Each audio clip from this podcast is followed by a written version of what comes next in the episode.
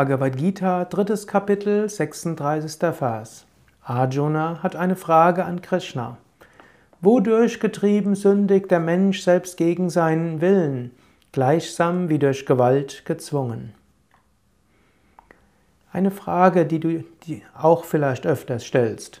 Du magst dir vieles vornehmen und nachher stellst du fest, du setzt es doch nicht um.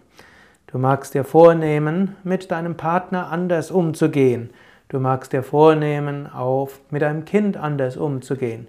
Du magst dir vornehmen, mit deinen Kollegen, deinem Chef, deinen Mitarbeitern anders umzugehen. Du magst dir vornehmen, jeden Tag zu meditieren, Asanas, Pranayama zu machen. Du magst dir vornehmen, spirituelle Praktiken auf einen, mit einer neuen Intensität zu üben. Du magst dir vornehmen, anders zu essen, gesünder zu leben.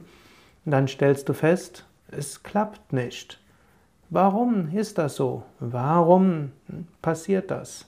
Darüber wird Krishna ein paar Anregungen geben in den nächsten Phasen. Zunächst einmal gilt es, sei dir selbst bewusst.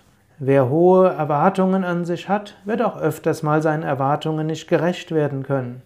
Wer hohe Ideale hat, wird, sie nicht, wird ihnen nicht immer gerecht werden können. Wer Vorsätze fasst, die wirklich ein entscheidendes Vorankommen bedeuten, wird sie nicht immer umsetzen können. Das ist menschlich, das ist natürlich und das ist letztlich auch gut. Mein Meister Same Vishnudevananda hat mal gesagt, wenn du dir etwas vornimmst, dann wirst du es höchstwahrscheinlich nicht vollständig umsetzen können. Denn wenn du das hundertprozentig umsetzen könntest, dann bräuchtest du es dir ja nicht bewusst vornehmen. Dann wäre es einfach und würde natürlich kommen. Nimm dir immer wieder etwas vor, gehe systematisch an, nimm Niederlagen in Kauf und sei nicht gleich verzweifelt, wenn etwas nicht so klappt, wie du es gerne hättest.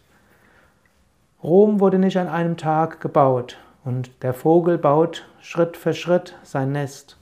Ähnlich, baue dein Nest der Spiritualität, ohne daran verhaftet zu sein. Nimm in Kauf, dass es Rückschläge gibt.